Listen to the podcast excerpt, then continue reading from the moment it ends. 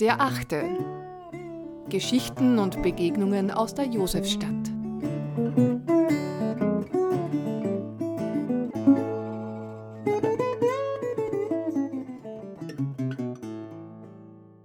Lerchenfeld literarisch. Eine Podcastreihe zur Verfügung gestellt von der lebendigen Lerchenfelder Straße. Herzlichen Dank. Warum Napoleon nicht am Strozzigrund war. Von Gornaya. Es gibt Plätze. Und es gibt Plätze. Die einen stehen in den Reiseführern von Marco Polo, Lonely Planet und Konsorten. So der Rote Platz in Moskau, auf dem sich das Denkmal zu Ehren der Nationalhelden Kusma Minin und Dmitri Bosarski sowie das Lenin-Mausoleum befinden. Oder der Trafalgar Square in London, der an den britischen Sieg in der Schlacht von Trafalgar durch Admiral Nelson erinnern soll. Der Place Charles de Gaulle in Paris mit dem Triumphbogen oder der Place Vendôme, wo Napoleon die Siegessäule zu Ehren seiner eigenen militärischen Erfolge errichten ließ. Die Piazza Venezia in Rom mit dem Nationaldenkmal zu Ehren des Königs Vittorio Emanuele II. Dem Vittoriano mussten ein ganzes Stadtviertel und Klostergärten weichen der Platz des himmlischen Friedens in Peking, der größte öffentliche Platz der Welt, mit dem Denkmal für die Helden des Volkes, der großen Halle des Volkes, dem Nationalmuseum der chinesischen Geschichte sowie dem Mausoleum von Mao Zedong. Alle diese Plätze gehören zu den touristischen Hotspots. Sie sind ein Place to be. Sie bilden den Hintergrund für Millionen von Selfies oder Motive für den Ifolor-Kalender, den man den Verwandten zu Weihnachten schenkt natürlich in Hochglanz. Und ja, freilich auch der Heldenplatz, wo Hitler vom Balkon der neuen Burg herunter bekanntlich den Anschluss Österreichs an das Deutsche Reich verkündete, gehört auf die Liste der großen Plätze mit den großen Namen. Andere Plätze sind nicht einmal im Stadtplan vermerkt. Der Platz, von dem hier die Rede ist, würde angesichts seiner Bedeutungslosigkeit vielleicht erröten, lege es denn in der Macht eines Platzes, die Farbe zu wechseln. Er besitzt nämlich noch nicht einmal einen Namen. Zugegeben, es ist ein kleiner Platz, genau genommen ein sehr kleiner Platz. Manch eine würde ihm diese Bezeichnung vielleicht sogar absprechen. Aber auf die engstirnigen und die rechthaberischen, kurz auf all jene, die die Deutungshoheit über einen Begriff für sich beanspruchen, pfeifen wir.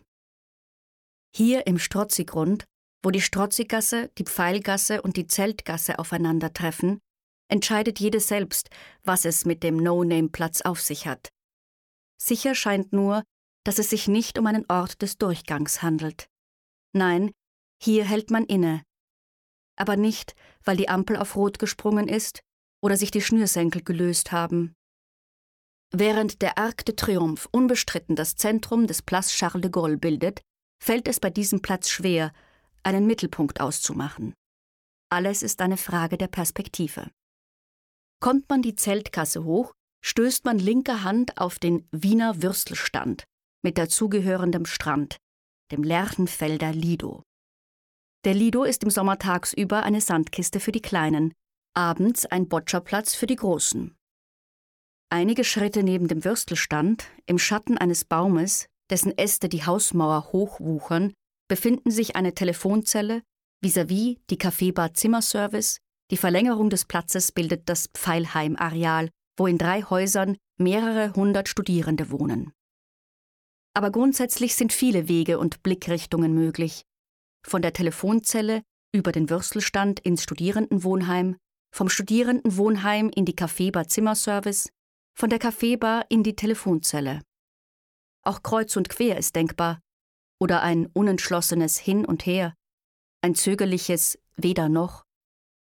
Piaget, Jäger Le Coultre, Cartier, deren Geschäfte dem Place Vendôme säumen, sucht man hier vergebens. Dafür kann man im Würstelstand für die Kleinen Schaufel und Kübel kostenlos ausleihen. Auch die Boccia-Kugeln kosten nichts. Und für die Würstel, die aus kleinen Fleischereien aus Wien oder der Umgebung kommen, reichen ein paar Münzen. Anders als bei den berühmt-berüchtigten Plätzen, die die immer gleiche Geschichte erzählen, die Geschichte von großen Schlachten und der ruhmreichen Vergangenheit des Vaterlandes, bildet dieser Platz die Kulisse für täglich neue Geschichten. Die Menschen eignen sich den Platz auf ihre je eigene Weise an. Eine junge Frau, sommerlich bekleidet, mit Sonnenbrille und schwarzen Haaren, Pagenschnitt, die Haare hinter die Ohren gekämmt, wirft einen Blick auf die stets wechselnde Szenerie.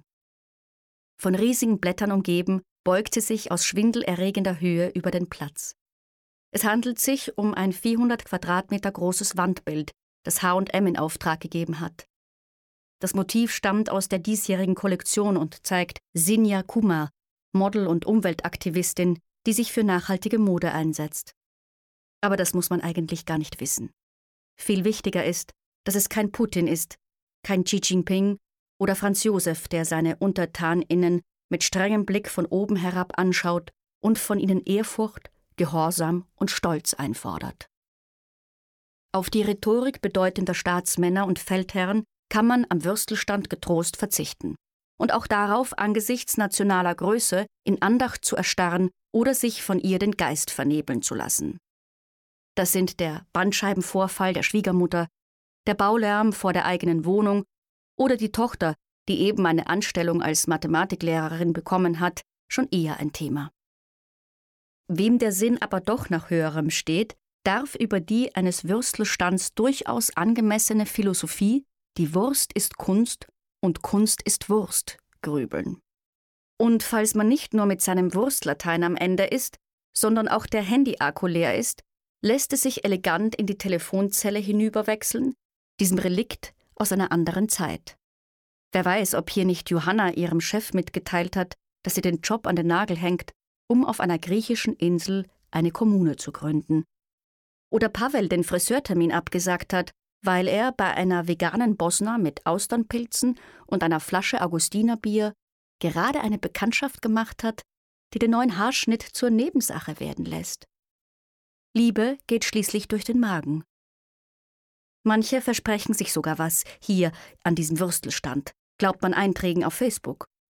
Und warum sollte man diesen weniger glauben als den Heldengeschichten, die einem anderswo aufgetischt werden? Vergessen wir nicht, dass das Reiterdenkmal zu Ehren des Feldherrn Erzherzog Karl auf dem Heldenplatz errichtet wird, obwohl man 1860 in Solferino eben erst die Schlacht gegen Italien verloren hat. Und wer sagt uns, dass die auf großen Plätzen verehrten Toten tatsächlich für dieselbe Sache gestorben sind, wofür die überlebenden Denkmalstifter werben? Aber reden wir nicht von den Toten. Denn wahrscheinlicher und vor allem auch schöner ist der Gedanke, dass Pavel, Maximilian, Zeynep oder Dunja nach der unverhofften oder lang ersehnten Begegnung vor dem Würstelstand das Gespräch an einem intimeren Ort fortsetzen und am Morgen Seite an Seite erwachen. Im Café Bistro Zimmerservice lockt dann das Frühstück namens Stundenzimmer, bei dem einem nicht nur ein Butterbrot und ein Espresso serviert wird, sondern auch die Zigarette, natürlich nur, wenn man die lästige Zeit der Unmündigkeit hinter sich hat. Wer denkt da nicht an Jean-Paul Belmondo, wie er sich mit nacktem Oberkörper, Zigarette zwischen den Lippen, lässig im Bett hinlümmelt? Andere entscheiden sich möglicherweise eher für das Frühstück mit dem Titel Zimmer mit Aussicht, weil sie sich für das, was der Tag allenfalls von ihnen abverlangen wird, ausreichend stärken wollen, oder weil sie für den flüchtigen Moment und das Abenteuer wenig übrig haben. Bei Sauerteigbrot und französischem Croissant, hausgemachter Marmelade, Nougatcreme und Porridge mit Früchten, träumt Siggy vielleicht davon, dass sich die Geschichte, die der gleichnamige Film von James Ivory erzählt, irgendwann im eigenen Leben abspielt. Die Komödie nimmt ihren Anfang mit einem Zimmertausch. Dem fatalen Zimmertausch folgt ein Ohnmachtsanfall, ein unerlaubter Kuss im Kornfeld, der Versuch, diesen unerlaubten Kuss zu vergessen und das unausweichliche Happy End, weil die Liebe am Ende doch obsiegt. Über das standesgemäß Opportune und einen ebenso manierierten wie langweiligen Verlobten. Allein, der Glaube an ein Happy End ist nicht jedermanns Sache. Das ist aber kein Unglück. Das Frühstück, das sich Einzelzimmer nennt, sei all jenen empfohlen, die nicht auf Romanzen stehen oder eine solche gerade hinter sich haben und darum an eben diese nicht erinnert werden möchten, deren Anruf in der Telefonkabine erfolglos war, die eine Nacht allein mehr als gut gebrauchen können oder grundsätzlich der Meinung sind, dass es sich allein am besten schläft. Kein Schnarchen, kein Wecker, der zu unanständiger Zeit klingelt, keine Grundsatzdiskussion morgens um sieben über die Ausrichtung der Zahnbürsten oder, seit neuestem, das Impfen. Es ist also keineswegs immer klar, wo und wie eine Geschichte ihren Anfang findet, ob überhaupt und wo sie endet, ob der Moment eine Bedeutung hat oder die Leichtigkeit einer Wolke besitzt. Grundsätzlich ist alles erlaubt, solange man Rücksicht nimmt.